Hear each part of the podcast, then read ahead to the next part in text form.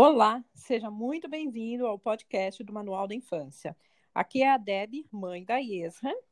Olá, filha. Oiê, mais um episódio. Pois é, e aqui a gente vai falar como usar a educação para destravar o futuro da sua criança sem esquecer do afeto. Com certeza. Hum, eu tenho um negócio para te contar que eu guardei para falar aqui no podcast. Antes, deixa para poder contextualizar um pouquinho, eu vou contar um pouco antes para as pessoas que estarem ouvindo a gente entender. É, tá. O Tiago, seu irmão, de 11 anos, teve no final do ano, Natal e Ano Novo, a gente viajou, a gente foi para a praia, e a casa que a gente estava lá na praia, ela tinha piscina.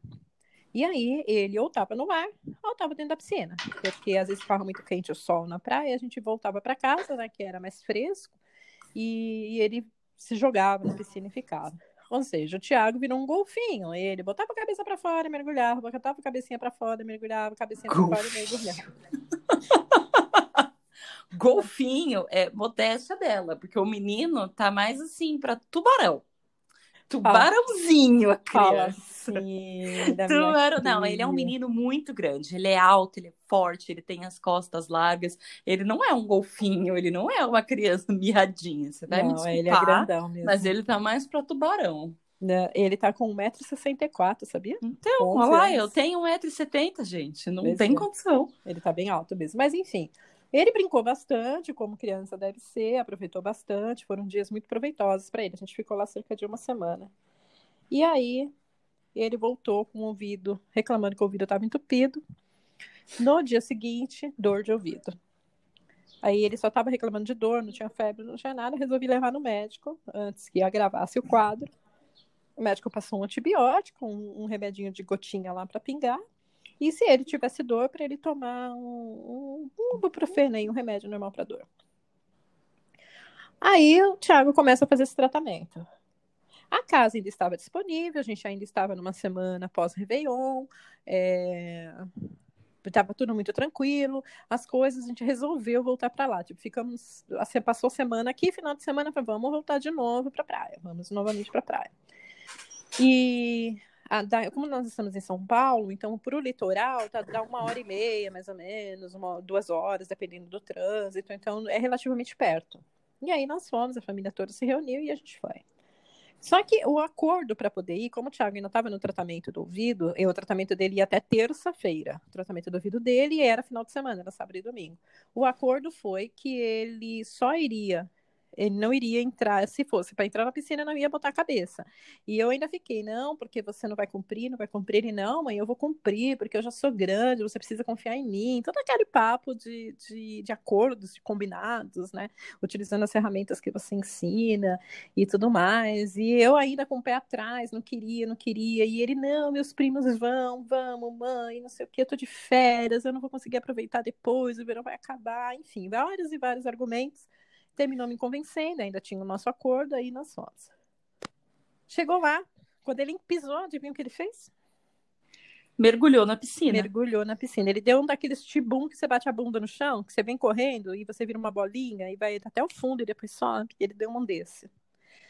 E aí eu olhei para ele e falei, Tiago, o seu ouvido. Ele, nossa, mãe, eu não lembrei. Eu falei, não é para pôr a cabeça embaixo da água porque não estava mais doendo. E aí a gente começou a dar, comecei a dar remédio para ele. Ele, nos horários de remédio, eu chegava lá com a ampola do remédio, com, com a seringa, né, e falava para ele abre a boca, e jogava dentro da boca dele. E ele continuou tomando remédio. A um determinado momento ele não quis mais tomar o remédio, falou que não ia tomar mais, não sei o quê. E aí a gente até brigou, a gente discutiu. Enfim, voltamos para São Paulo. Ele foi para casa do pai, afinal ele estava quase um mês comigo. Chega na casa do pai com dor de ouvido, reclamando de dor de ouvido. O pai leva no médico e começa a dar remédio de novo. No dia seguinte, eu pergunto para ele, ligo para ele, pergunto para ele. Mentira, foi por mensagem, não liguei não. Foi por mensagem. Eu falei assim: aí, você tá melhor? Como é que tá seu ouvido? Ele falou assim: ah, tá melhor. Aqui, é... eu falei assim: nossa, que bom que melhorou, né? Melhorou rápido. Ele falou assim: ah, é lógico, é... aqui meu pai me dá remédio. Aí eu falei assim: como assim aí seu pai me dá remédio? Ele falou: aqui você não estava tomando remédio? Aí ele falou assim: não, você não me dá um remédio. Meu, eu fervi na hora que eu li aquela mensagem. Eu fervi. Eu fervi ao ponto que eu tive que parar, levantar o que eu estava fazendo, dar uma volta na sala, beber um copo d'água, respirar fundo, xinguei a terceira geração em pensamento. Eu falei, não, ele tá de brincadeira comigo. Como assim eu não dei o remédio pra esse moleque? Falei, só pode ser coisa do pai dele, meu, só pode ser coisa do pai dele. Aí eu voltei e falei para ele, falei assim, Tiago, como assim eu não te dei o remédio, filho? Você estava dormindo, eu ia lá e te acordava para te dar o remédio. Lá na praia, eu ia na piscina e levava o remédio para você.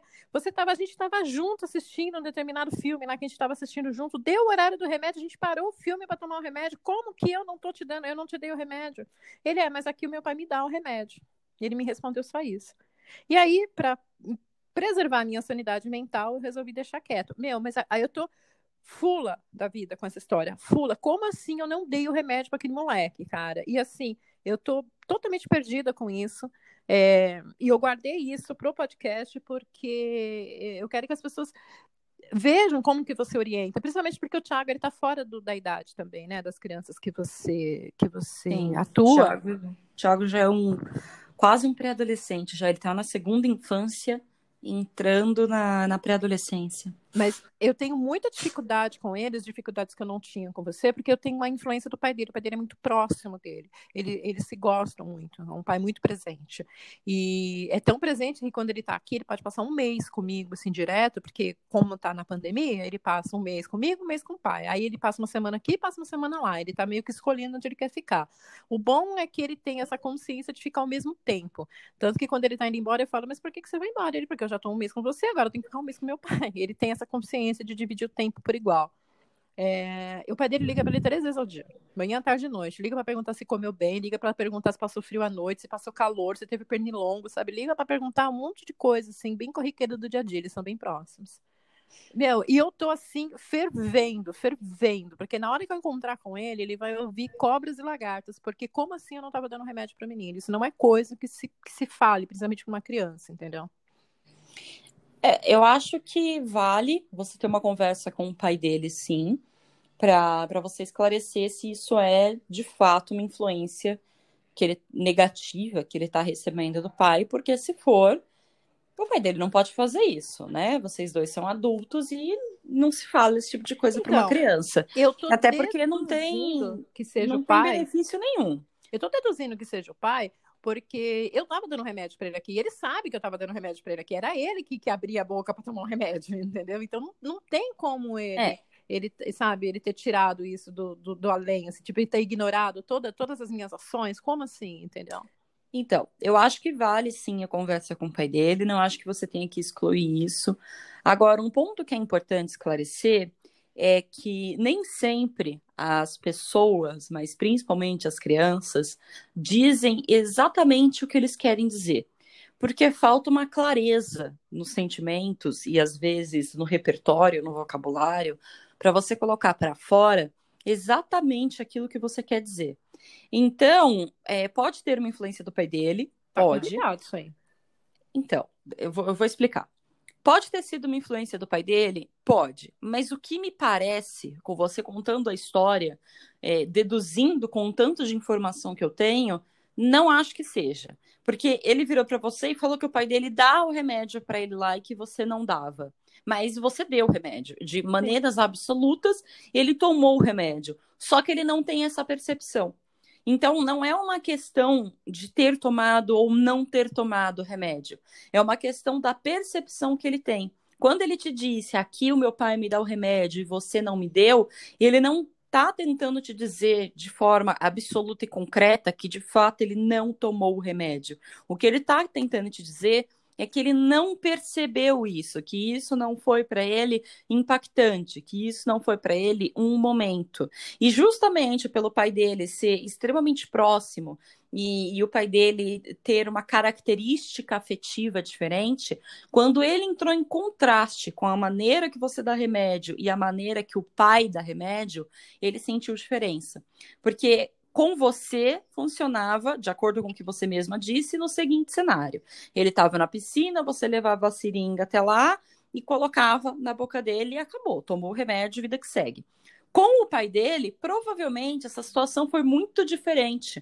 Provavelmente o pai dele pegava o vidrinho do remédio, chacoalhava, virava para ele e falava: vem tomar o remédio. Aí o menino parava, ele abria, colocava o remédio na boca do menino, oferecia um copo de água, passava a mão na cabeça da criança e falava: muito bem, amo muito você, vai brincar, daqui a pouco a gente vai almoçar, engole o remédio direitinho, abre a boca, deixa eu ver se você engoliu.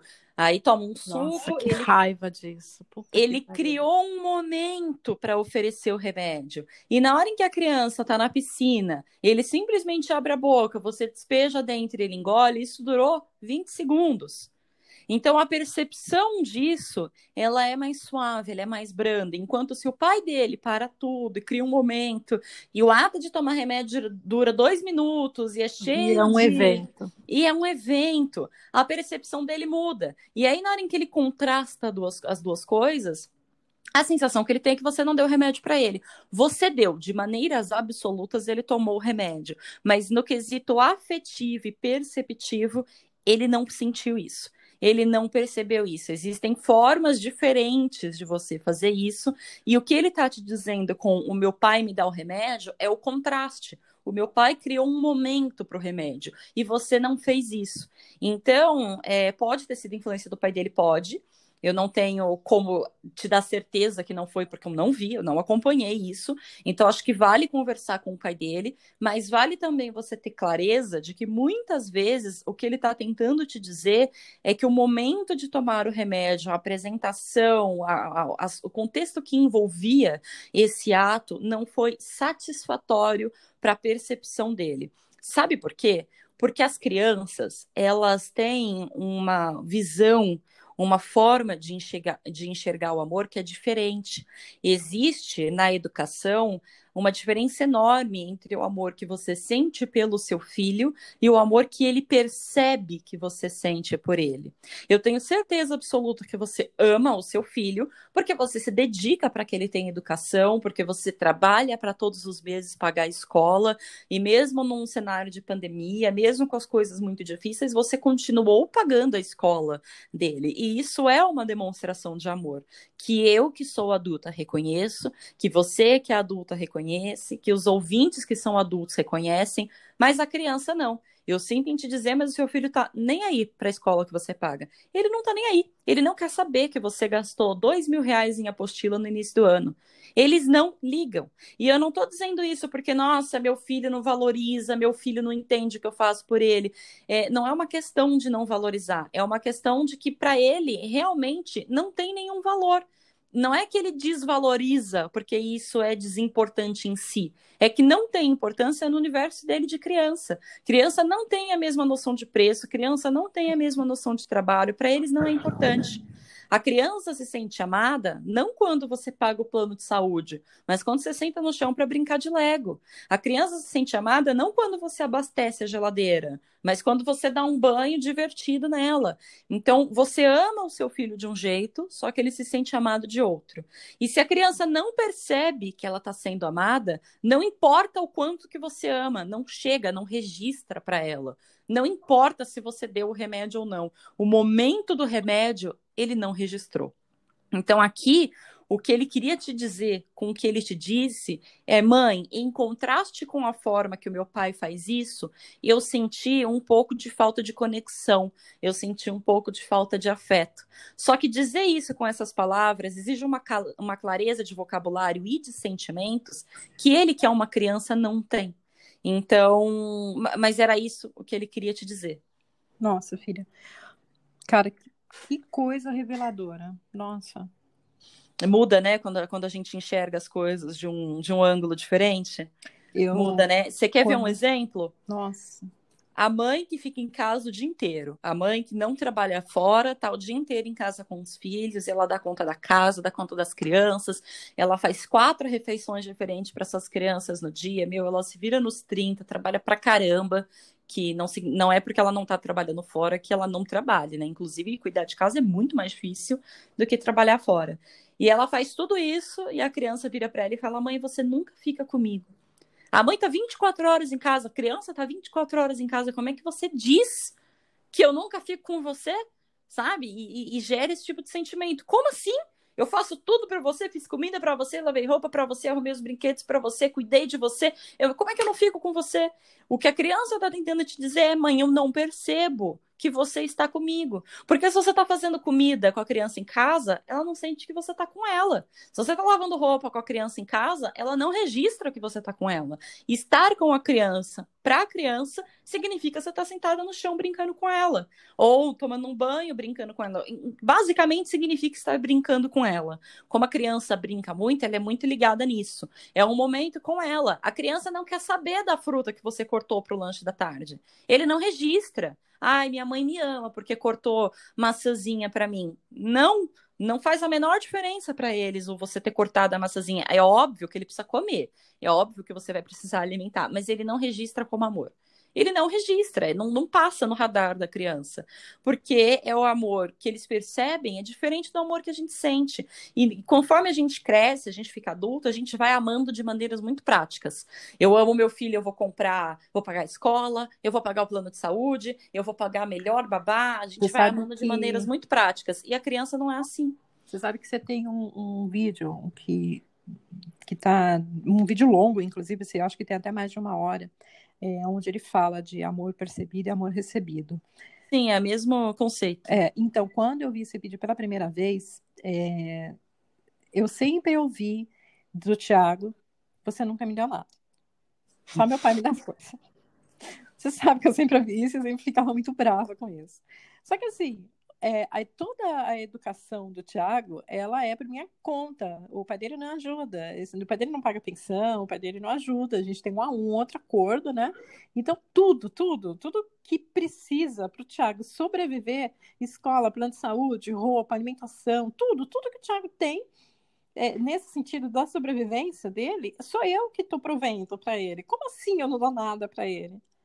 Só que é o pai dele que compra a porcaria. E olha, desculpa, perdão por isso, gente, mas eh, não, não tem como dizer que não é porcaria, porque não tem como comparar uma coisa com a outra. Mas é o pai dele que compra o Nike do camelô de 20 conto. E o menino fica ele se fica feliz. realizado. Ele se sente realizado. Aí ele chega aqui depois com aquele que você olha, tá tudo torto. O tênis é torto. o tênis assim tá desbeiçado com canto. E Aí brilha, você... né? Com aquelas cores maravilhosas. Isso, aquelas coisas. Aí você olha assim, mas o que, que é isso? Ai, do tênis que meu pai me deu. Eu falei assim, nossa, Thiago, mas meu pai te deu isso. Eu falei assim, ah, mas do que, que você tá falando? Você nunca me dá nada? Nossa, aquilo me ferve. E quando eu vi esse vídeo seu, é, ele, ele me trouxe uma clareza, assim, de, de... Eu literalmente me coloquei do outro lado da, da rua e me observei e comecei a entender que a minha dificuldade, é... que a dificuldade é minha, na verdade, não era da criança, né? Que a dificuldade... E nem do pai dele, inclusive. Que eu não controlo o que faz, mas que claramente não, não, não é a responsabilidade dele, sim minha a minha postura diante disso, a forma como meu filho se, se ver amado, é, uma dessas formas é sendo presenteado. E esse esse contexto, essa coisa de evento, de embala... ele comprou no camelô, pagou 20 conto, mas ele embala para presente, sabe? Ele cria uma expectativa. Eu, ah, você não sabe o que eu comprei para você. Ele fica o dia inteiro ligando para o menino, mandando mensagem, manda foto. Olha o que eu comprei para você, uma surpresa, não sei Sim. o quê. E, e... esse é o pai dele dando um presente para ele, a mãe dando um presente para ele. Uh, Tiago, você tá precisando de um tênis. É, mas eu tô precisando de um tênis. Vem cá, escolhe aqui junto comigo. Ó, o que, que você acha desse, desse, tem esse, tem esse? Ah, mãe, gostei desse. Beleza, vamos comprar. Vai chegar daqui a três dias. O correio vai trazer. É, então, é o, é o momento que envolve a, a circunstância, que envolve e, então, toda a quando, questão. Quando eu vi aquele vídeo teu, eu fiquei, eu fiquei consciente para isso eu achei que eu tinha literalmente aprendido a lição, tá? E olha só como são as coisas. Tem coisa que a gente precisa ver e rever, e rever, e rever, e rever, e rever, porque não é óbvio, né? Eu achei que estava ok para mim, assim. E uma deficiência que eu tenho como mãe, e é bem difícil de falar, que a minha educação, você é exemplo disso, que já é adulta, trouxe muitos benefícios. Eu, eu consegui aplicar muita coisa, só que eu tenho uma deficiência na demonstração de afeto. Isso vem dos meus, da minha criança interior, vem da educação que eu tive dos meus pais e tudo mais. É, eu sou muito conectada na, na realidade, então essa coisa abstrata do como é que é que você fala de, você não é, não é acolhimento. Você costuma dizer algumas coisas para mim que você fala, mas mãe, você tem que acolher, mãe, você tem que acolher. Eu ainda falo para você, cara, acolhimento para mim é você ir lá pegar a pessoa abraçar, entendeu?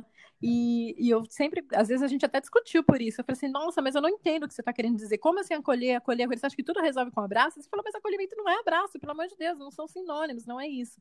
E eu tenho um pouco dessa dificuldade nesse sentido. E é o Tiago agora. Ou seja, eu não superei isso, eu não consertei isso.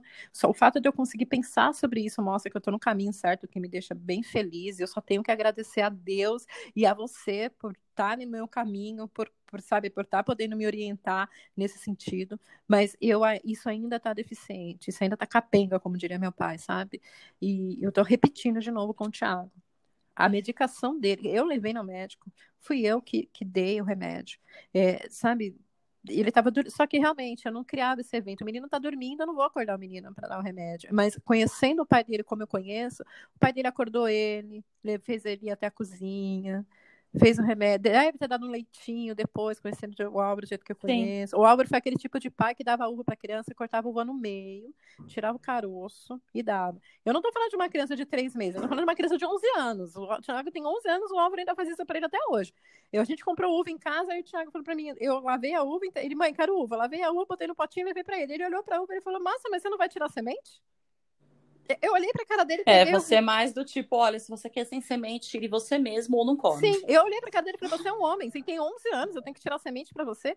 Eu falei, se você não aprendeu ainda a tirar a semente de uma uva aos 11 anos de idade, meu filho, é PT, tá? Quando você quiser comer, tá aqui. Aí eu fui lá e guardei. Aí ele levantou, foi lá e pegou, e aí ele mesmo, ele não cortou e separou a uva, que nem o pai dele faz, ele comeu, entendeu?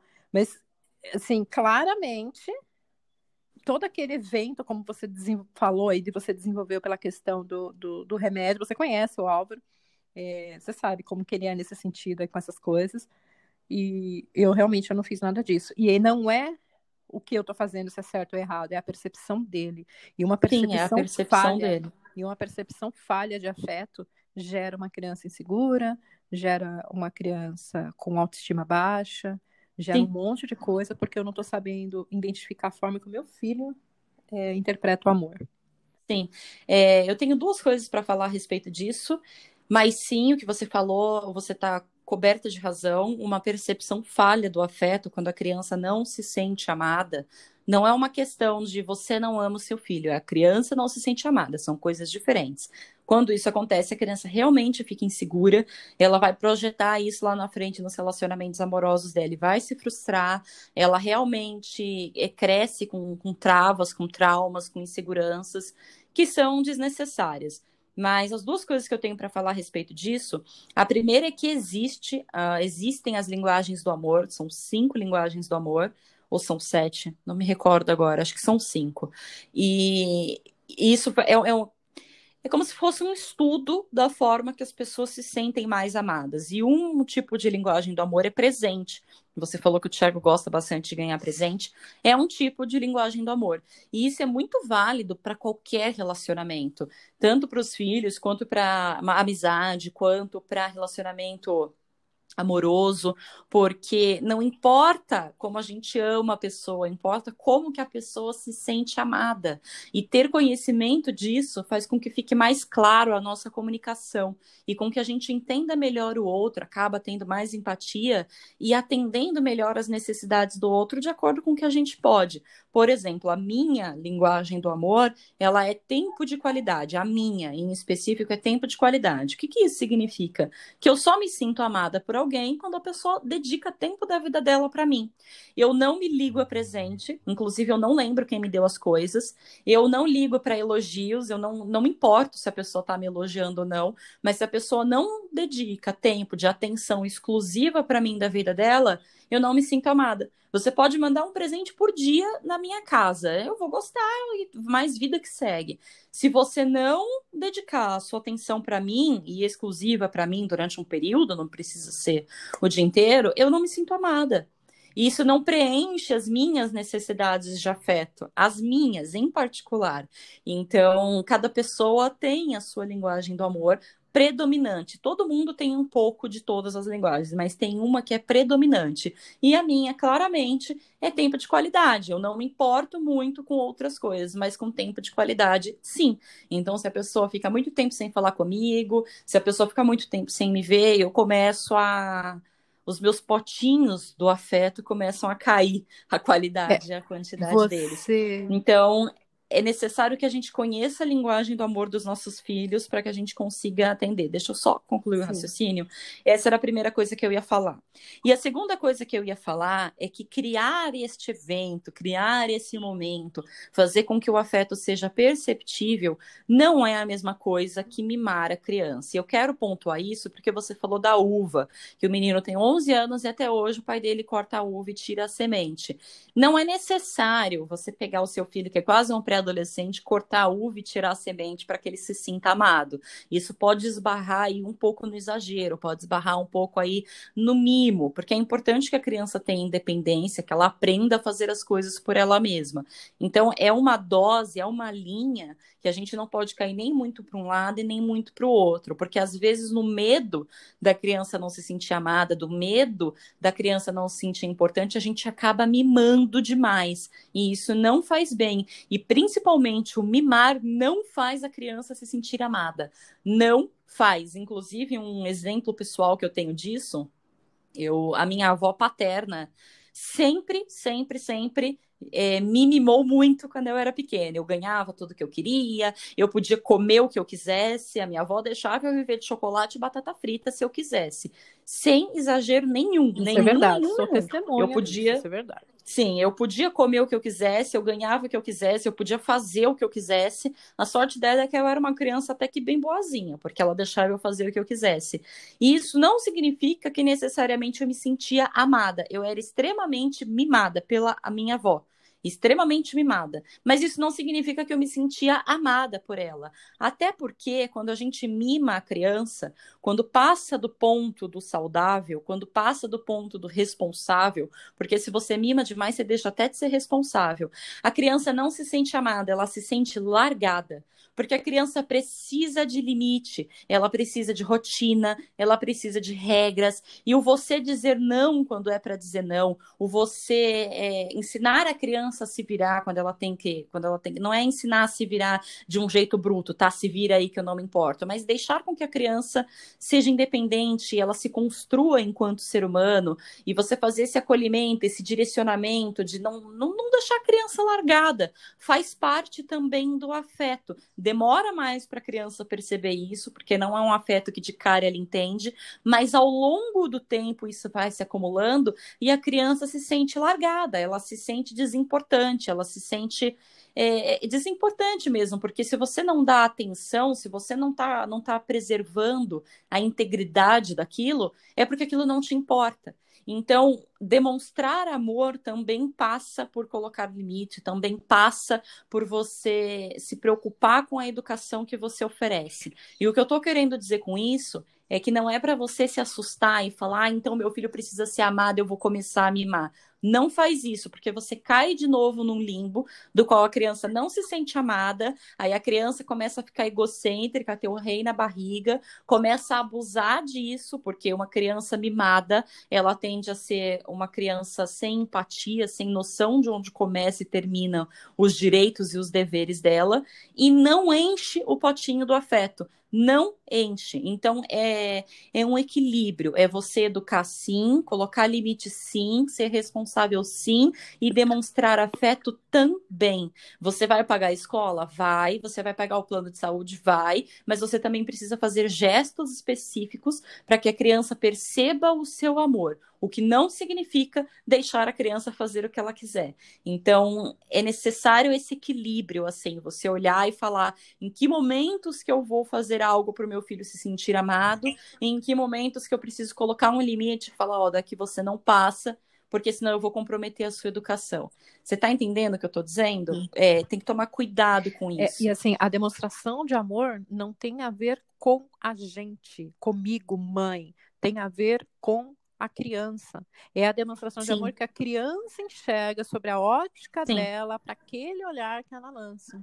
É, você adulta se você me liga, a ex-adulta, a ex de hoje, de agora que eu tô falando com você, se você me liga, meu telefone tá ocupado, quando eu te retorno, você fala, quem que você tá amando mais do que eu? Olha só.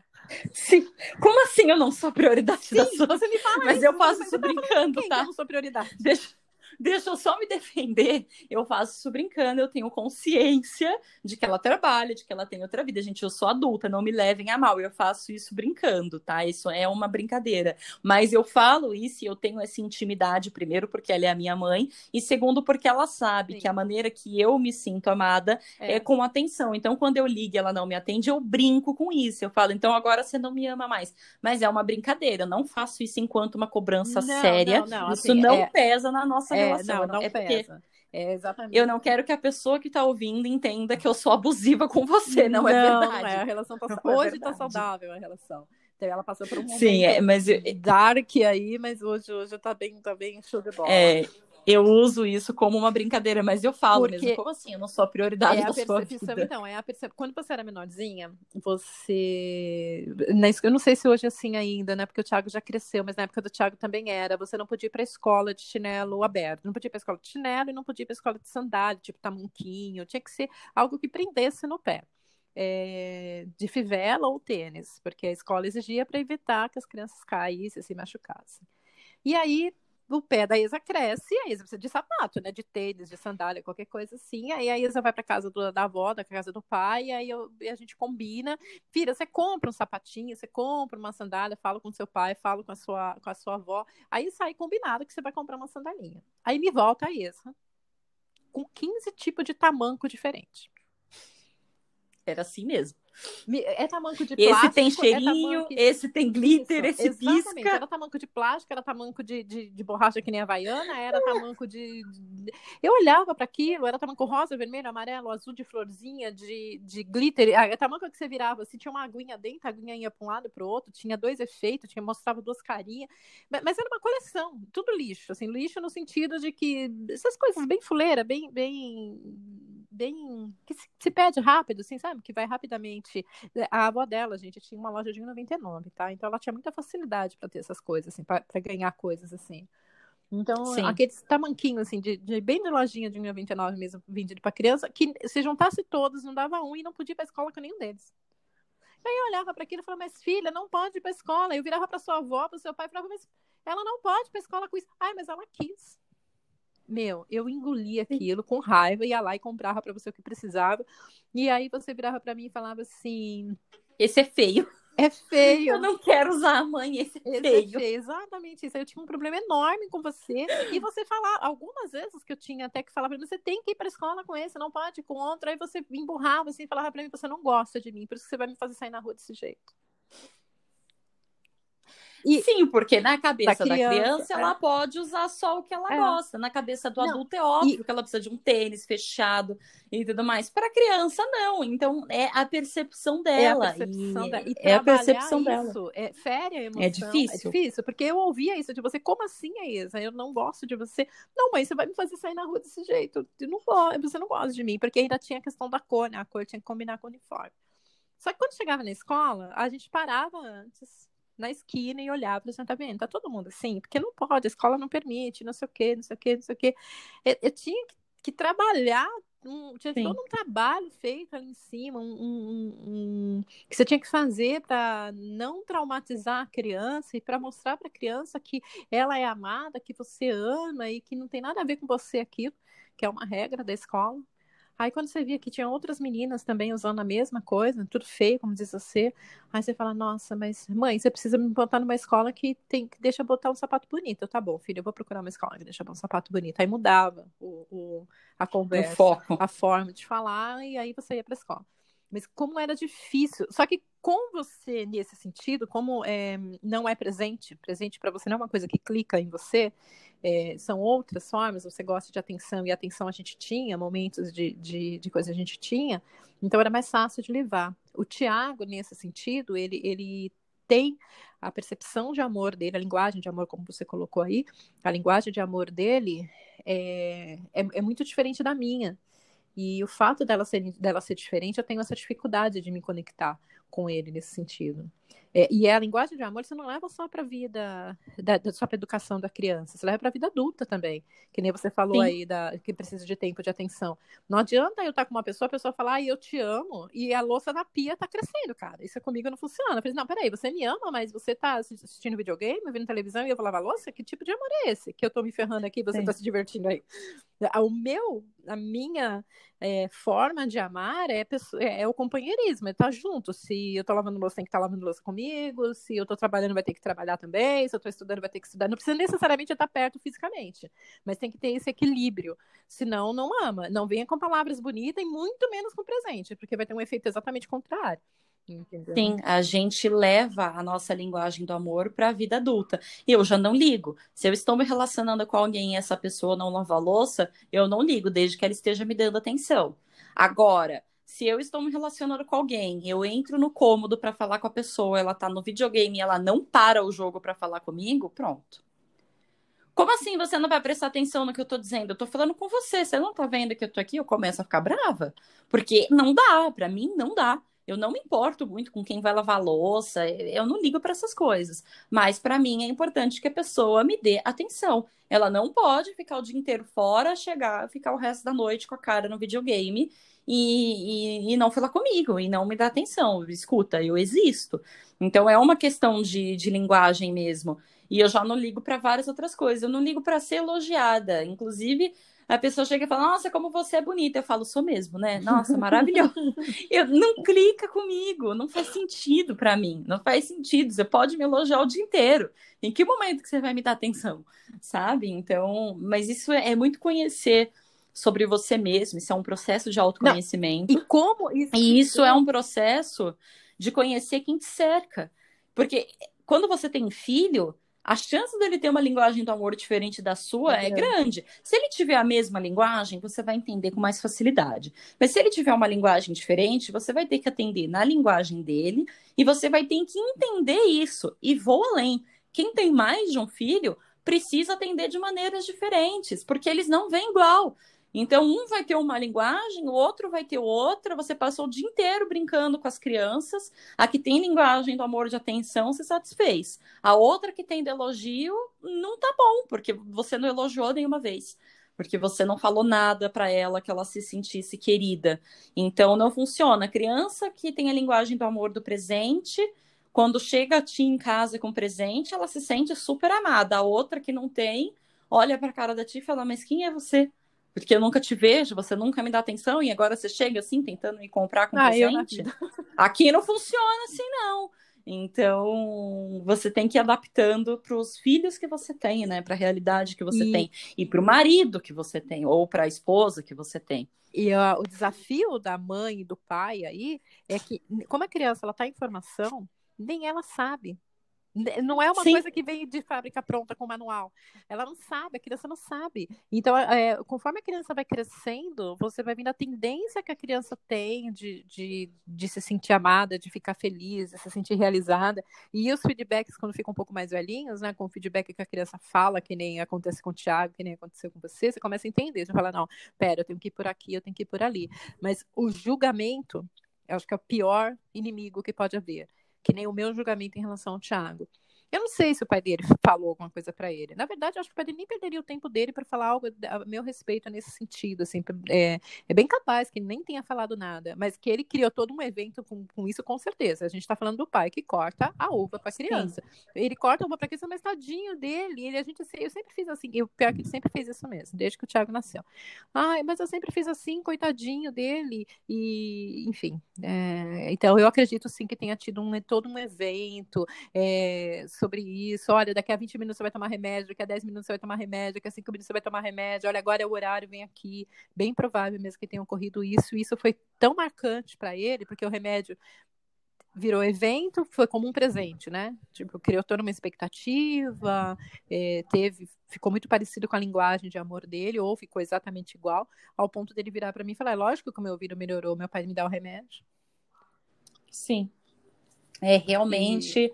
sobre a percepção da criança e não sobre o que exatamente a gente faz. E eu vou te falar uma coisa que é importante, Porque se você quer educar, quem quer, quem deseja educar sem travas, quem deseja educar uma criança que seja feliz, porque o educar sem travas, ele é sinônimo para o sucesso? É, porque quando você cresce sem travas, você tem maior capacidade e habilidade de ir atrás daquilo que você quer e conseguir sucesso com isso mas ele também é sinônimo de felicidade, de realização, da pessoa se sentir completa, preenchida, plena. Às vezes a pessoa não quer empreender, ela não quer enriquecer, ela não quer ir atrás de um sucesso desse tipo.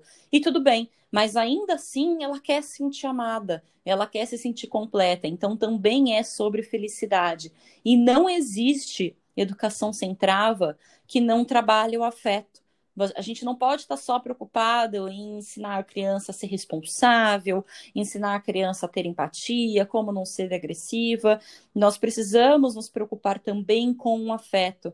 E, e não dá para negligenciar isso em hipótese alguma, porque uma pessoa que não se sente amada é uma pessoa que vai ter uma autoestima baixa, que vai ter um senso de capacidade baixo, e ela começa a projetar isso em outras relações, e ela se sente extremamente frustrada porque as outras relações não vão atender essa expectativa, e ela leva isso para a vida dela e constantemente ela sente que ela não é aceita, que ela não encaixa, que ninguém gosta dela, que ela não vai chegar em lugar nenhum na vida, e tudo isso vem de uma infância que os pais, os responsáveis, não souberam olhar com delicadeza quais eram as demandas, as necessidades emocionais daquela criança. Então, não existe educação para o sucesso, educação sem travas, é, que não conte com um afeto, que não trabalhe a questão do afeto. E, e essa é uma questão difícil de mexer, porque quando a gente fala isso para um pai, para uma mãe, Geralmente eles respondem assim, mas que bobagem, é óbvio que eu amo meu filho, é óbvio que o meu filho é amado, meu filho é a pessoa, a coisa que eu mais amo nessa vida, e ele sabe disso.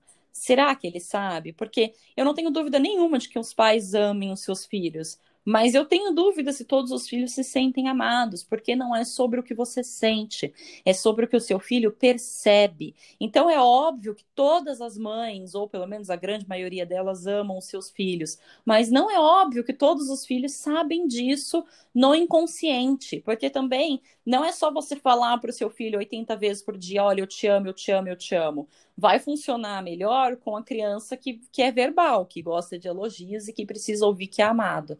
Mas isso por si só não supre. Então não é sobre o que você diz para o seu filho. Dizer que ama é importante é, mas não é a única coisa. E não resolve. Você pode colocar um despertador no seu celular para dizer para o teu filho que ele é amado a cada cinco minutos.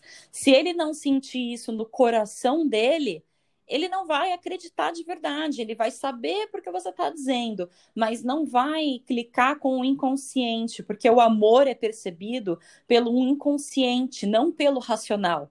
É pelo inconsciente. Eu posso dizer agora, nesse exato momento, que eu amo o ouvinte que está escutando esse podcast. E ele ouviu e ele entendeu: olha, eu amo você mas ele sabe que a gente não se conhece pessoalmente, ele sabe que eu não sei quem ele é, ele sabe que quando eu falo eu amo você, eu estou dizendo de um lugar, de uma circunstância que é abstrata, no sentido de que eu sinto carinho pelas pessoas que me acompanham. Mas não é o mesmo amor que o seu marido sente por você, porque convive com você e sabe quem você é.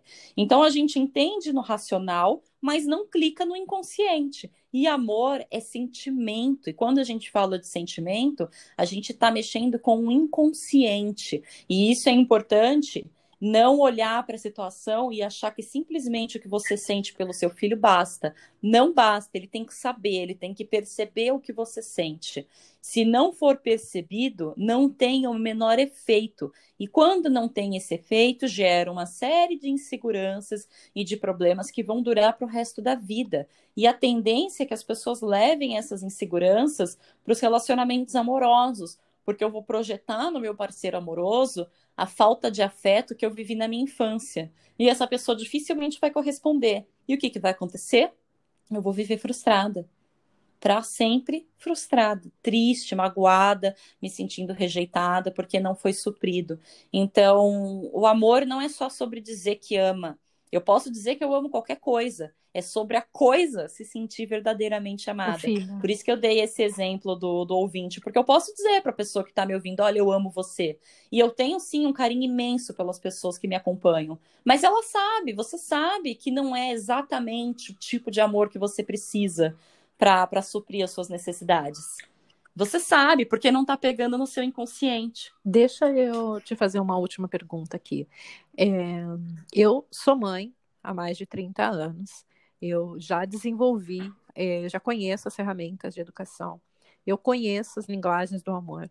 Eu conheço a, o conceito de amor percebido e amor recebido. A gente já conversou sobre isso, inclusive, é, mais de uma vez, inclusive. E eu, com toda a bagagem que tenho, não consegui olhar para a minha situação com o Tiago e identificar o que estava acontecendo.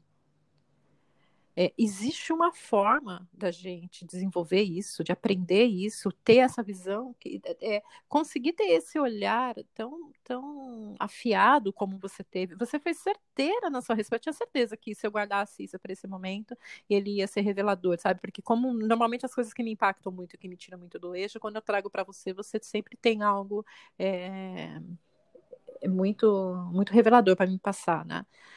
É, como que eu faço isso? Porque a gente está nessa trajetória, entendeu? Você está é, me indicando este caminho, esse, nesse, esse novo caminho aí, né? É, como o pessoal fala, costuma dizer, não, não é bem um caminho, ela é uma, uma trajetória mesmo, porque não, não tem como você isso não vai acabar nunca, mãe é para sempre, educação é para sempre. O que, que, que tem que ser feito?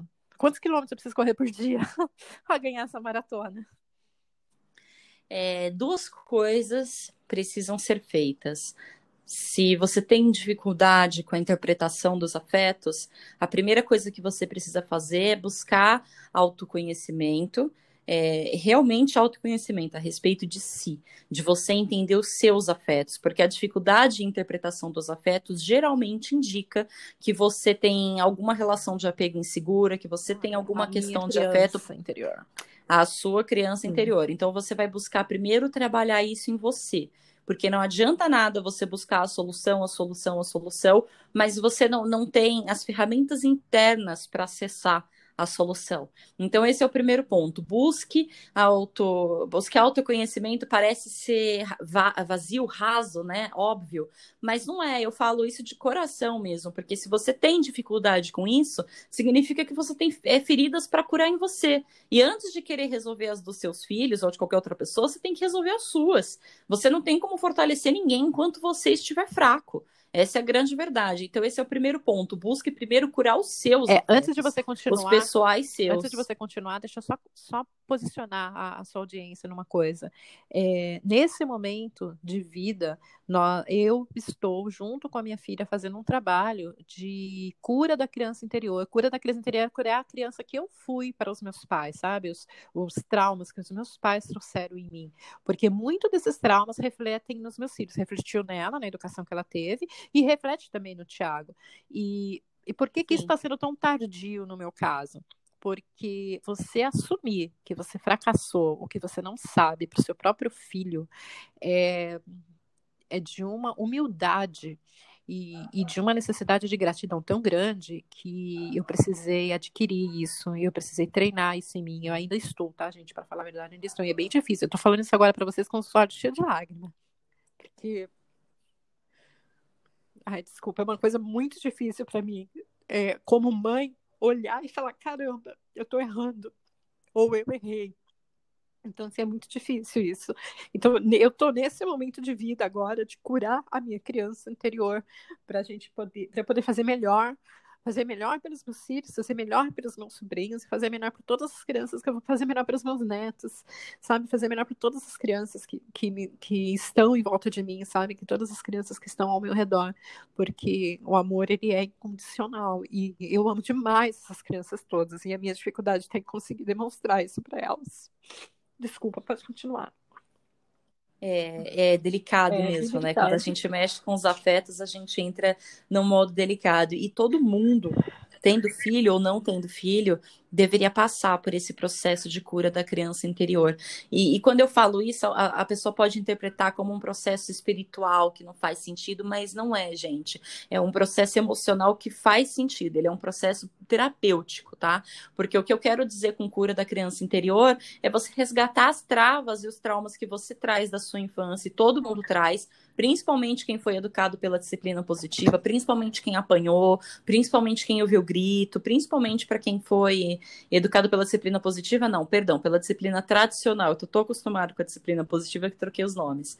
Então, principalmente para quem foi educado pela disciplina tradicional. E é isso, é você resgatar o que dói em você, as feridas que te deixaram, você cura primeiro você para depois você dar conta do seu filho. E porque se você não fizer a cura em você, você não consegue dar conta do teu filho, não consegue, porque tem um buraco em você, tá te faltando uma peça. Então esse é o primeiro ponto, você buscar é, esse tratamento mesmo, essa é, essa, essa cura, essa, essa liberdade de você quebrar suas travas para não gerar novas na sua criança. E esse é o primeiro ponto. E o segundo é você é, criar a habilidade, você se dedicar para a habilidade da mentalidade do educador. O que, que é a mentalidade do educador? A mentalidade do educador é em si o manual da infância. E o que eu quero dizer com isso não é que as crianças vêm com o manual certinho e prontinho, não é verdade. Mas as crianças funcionam de uma maneira parecida, dado que nós somos todos humanos. Então a gente tem coisas parecidas no nosso comportamento. E quando você conhece as ferramentas de educação e você conhece as formas de aplicar a ferramenta, as formas de contextualizar a ferramenta, você tem nas suas mãos uma espécie de manual que você vai adaptando para cada criança. Exige adaptação, você não aplica da mesma maneira com todas as crianças. E fazendo isso, você consegue educar essa criança sem travas, você consegue educar pautado no afeto, mas sem cair na permissividade, sem cair no mimo e com consciência do que você está fazendo. Então, são dois trabalhos que andam juntos. O primeiro é você tratar as suas travas, e o segundo é você criar a habilidade de conseguir educar sem travas, que são dois processos próximos, porém diferentes mas que você faz junto. Primeiro você trata as suas, e aí, junto com esse processo, você aprende a como educar sem travas, a como usar ferramentas, em que momento, em que contexto, para qual criança. E, e, isso é o que eu chamo de mentalidade educadora. E eu chamo de mentalidade porque não é uma coisa objetiva, não é, é, não é faz um mais um que dá dois, é um conceito e você adapta conforme as suas necessidades. Por isso que é uma questão de mentalidade, porque ele é flexível e é assim que a gente chega numa educação pautada no afeto, mas sem travas, sabe? Que consiga preservar todo o potencial da criança e fazendo com que ela de fato se sinta amada. E esse é um processo que dura por toda a vida, tá? Isso não termina. E a beleza disso é que isso não termina. Mas não tem que ser um caminho árduo, não tem que ser um caminho difícil, tem que ser prazeroso, tem que ser gostoso trilhar esse caminho, porque ele é, e os frutos dele são melhores ainda. Nossa, filha, mais uma vez, muito obrigada pelas palavras, pelo conhecimento, assim, eu tenho muita gratidão por ter você ao meu lado, muita gratidão mesmo, muito obrigada. É um prazer poder colaborar e poder contribuir, e o seu, o seu crescimento é uma das coisas mais, mais bonitas que eu já vi, é, de verdade, eu sei que você vem de um lugar extremamente difícil, você foi uma criança que sofreu muito, você apanhou muito, você não foi uma criança amada, não foi uma criança com boa percepção de afeto, você foi mãe extremamente cedo e precisou brigar para sustentar mesmo. Eu sei que você tirou da sua boca para colocar na minha, então eu sei que você não vem de um, de um caminho muito fácil, eu sei que você não vem de um lugar simples, eu sei que você traz muita dor da criança que você foi. E você está se desconstruindo e você está se aprimorando e aberta para esse processo. Isso tudo é muito lindo e eu sei que dói, eu sei que não é simples, mas é lindo. E é de uma grandeza, de uma coragem que, que não tem tamanho, assim, e, e é realmente bonito de ver. Então, eu sei que você se sente mal por não estar tá por não estar tá perfeitamente alinhada com isso ainda, mas você está num caminho tão bonito e você já mudou tanto, você já cresceu tanto, você está aprendendo tanto que você tem que se orgulhar de quem você é e tra da trajetória que você teve. Que eu estou isso tendo, mudou verdade, a sua vida. Eu estou tendo, na verdade, ainda não tá, não, não, não terminou. Sim, porque porque isso mudou a sua vida, mudou a minha vida e a gente vai levar isso para outras pessoas, para mudar a vida de outras pessoas também.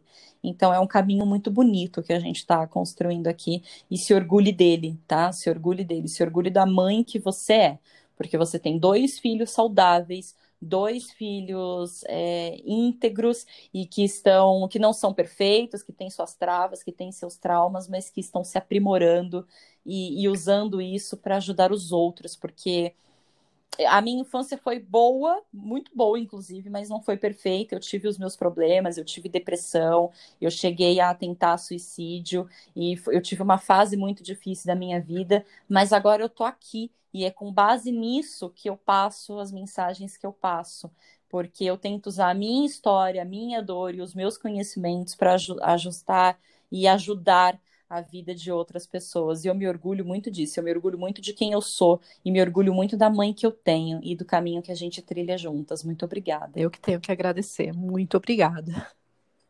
Que episódio, hein? Emocionante episódio de hoje. Forte, hein? Forte. Forte.